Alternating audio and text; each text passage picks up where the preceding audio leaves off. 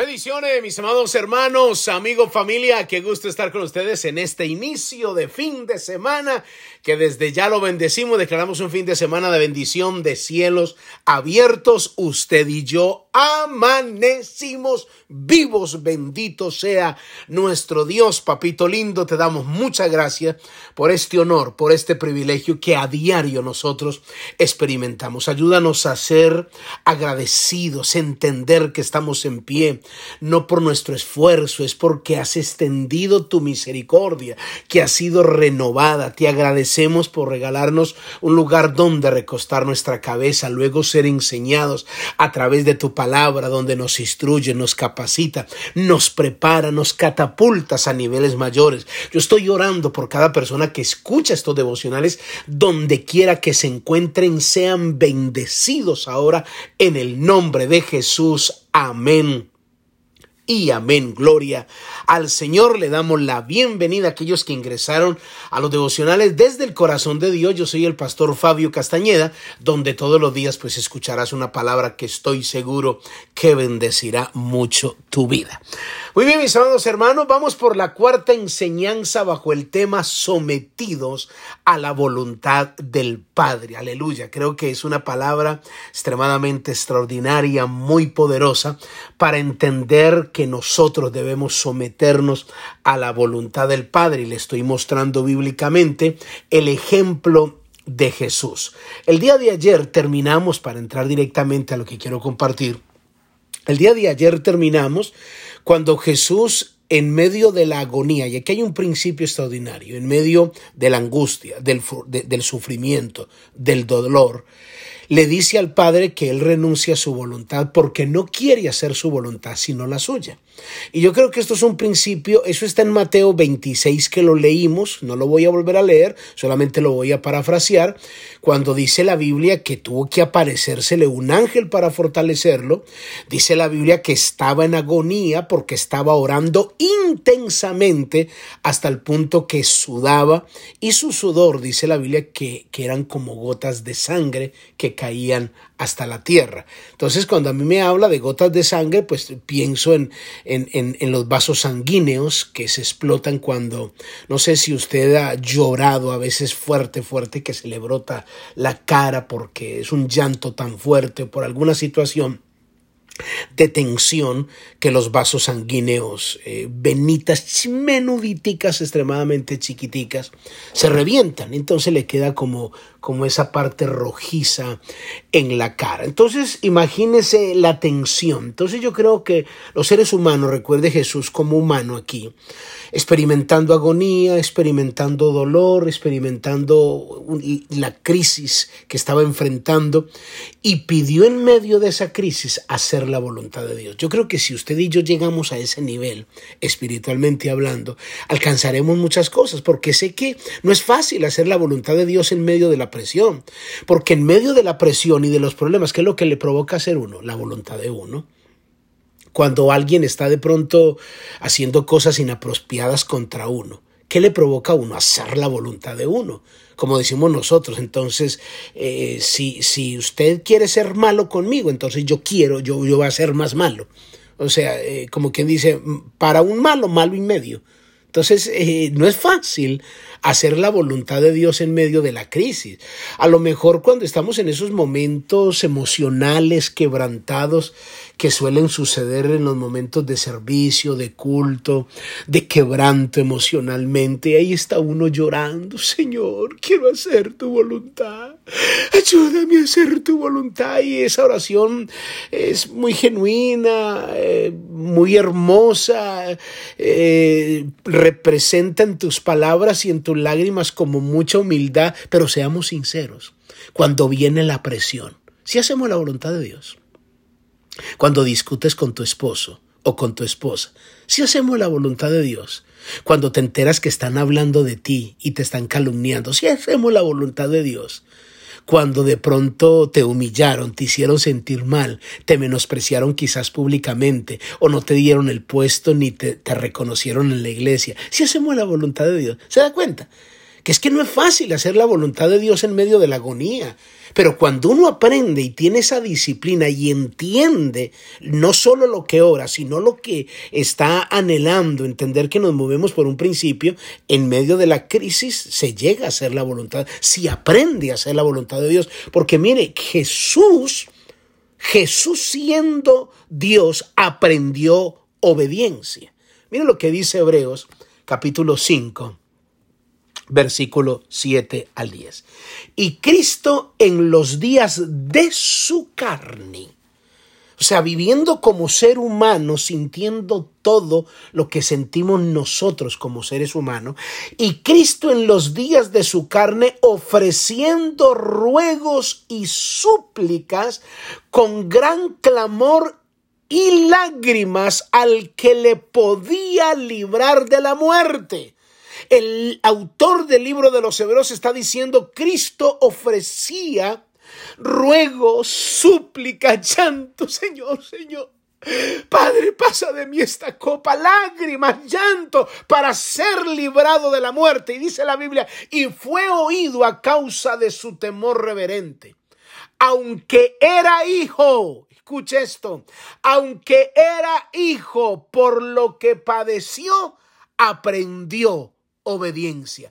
Por lo que padeció, aprendió obediencia. Y habiendo sido perfeccionado, vino a ser autor de eterna salvación para todos los que le obedecen. Y fue declarado por Dios sumo sacerdote según el orden de Melquisedec.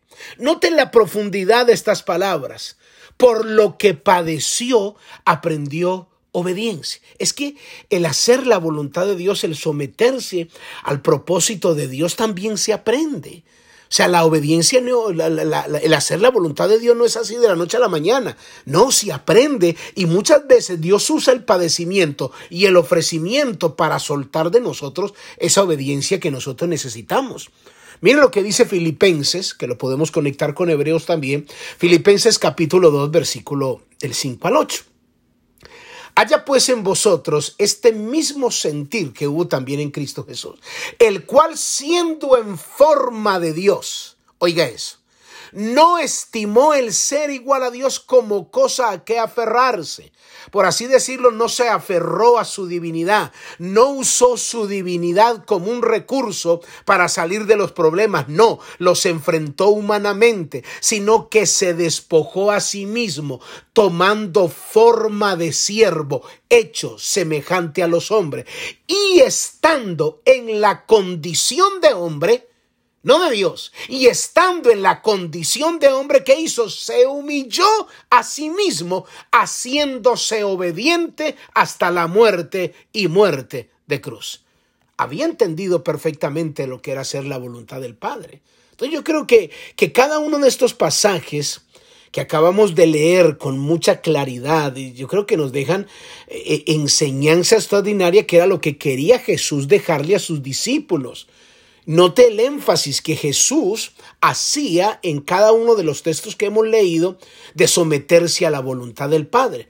O sea, eh, eh, en la respuesta que Jesús le dio a los discípulos, entendemos que, que uno de los discípulos, que le vamos a bíblicamente, que le pidió a Jesús que le enseñara a orar.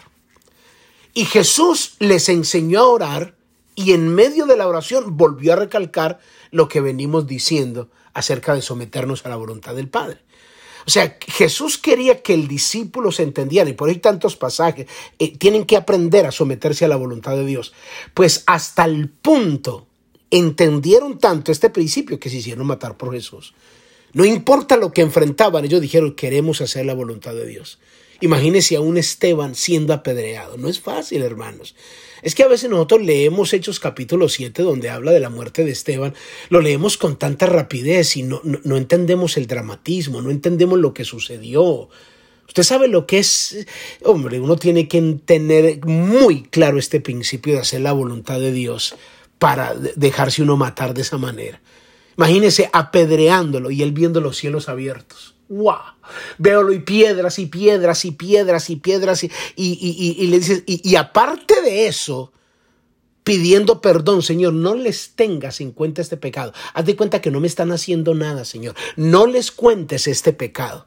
Entonces imagínense, no, es que se necesita realmente subir a un nivel extraordinario para entender si a veces nosotros nos, se nos bajan los, los buitres y se van los ángeles cuando nos hacen una cosa menor que esa. Entonces es necesario entender este principio. Entonces era tanta la necesidad que los discípulos tenían de cómo Jesús vivía en oración, se apartaba y los discípulos veían cómo Jesús se mantenía en oración, conectado con el Padre. Entonces llegó un discípulo y le dijo, Señor, eh, enséñanos a orar. Porque es que Juan también eh, le enseñó a sus discípulos, a los discípulos de él, enséñanos a orar. En Lucas 11, mire lo que dice Lucas capítulo 11, versículo 1, dice, aconteció que estaba Jesús orando en un lugar y cuando terminó, uno de los discípulos le dijo, Señor, enséñanos a orar. Note, Jesús no solo les dice oren, sino que muestra con el ejemplo, porque el, llevar una vida de oración es siempre estar constantemente sometido a la voluntad de Dios. Cuando terminó, un discípulo dijo, Señor, enséñanos a orar, como también Juan enseñó a sus discípulos. Entonces miren lo que dice Jesús. Jesús les dijo, cuando ustedes oren o cuando oréis, de sí, Padre nuestro que estás en los cielos, santificado sea tu nombre, venga tu reino. Y mira lo que dice aquí, hágase tu voluntad. Como en el cielo, así también en la tierra.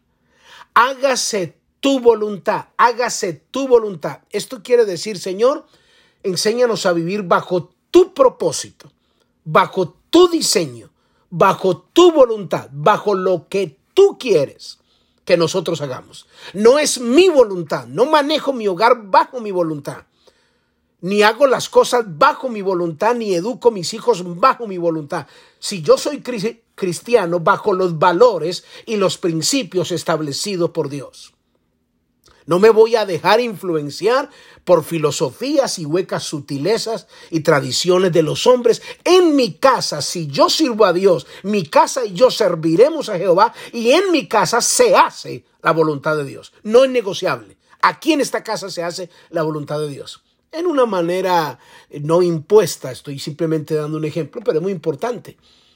Como yo muchas veces, eh, en, cuando nuestros hijos estaban pequeños, en palabras tiernas, amorosas, obviamente, pero fuertes y con certera, mi esposa y yo le decíamos a nuestros hijos, nosotros somos una familia muy diferente, nosotros hemos sido escogidos para servir al Señor. Entonces, dentro de esta casa se van a hacer las cosas a la manera de Dios. No importa cómo el mundo esté rodando, se van a hacer a la manera de Dios. Entonces yo creo que eh, eh, el, el, discípulo que pidió que Jesús le enseñara, este es un principio extraordinario. Cuando ustedes oren, es muy importante que ustedes pidan hacer la voluntad de Dios, no la voluntad de ustedes. Entonces esto desata una bendición enorme. O sea, Jesús le dice, ustedes en la oración personal que cada uno de ustedes tenga, clamen a Dios clamen por la voluntad de Dios para que la voluntad de Dios se cumpla en sus vidas. Entonces ustedes van a estar así sujetos a la voluntad del Padre. Padre, gracias, porque estamos seguros que esta palabra llega a lo más profundo de nuestro ser interior. Gracias por tu amor y tu bondad. En el nombre de Jesús, amén y amén. Muy bien, mis amados hermanos, amigos, familia, cuídense mucho. Bendiciones. Bye bye.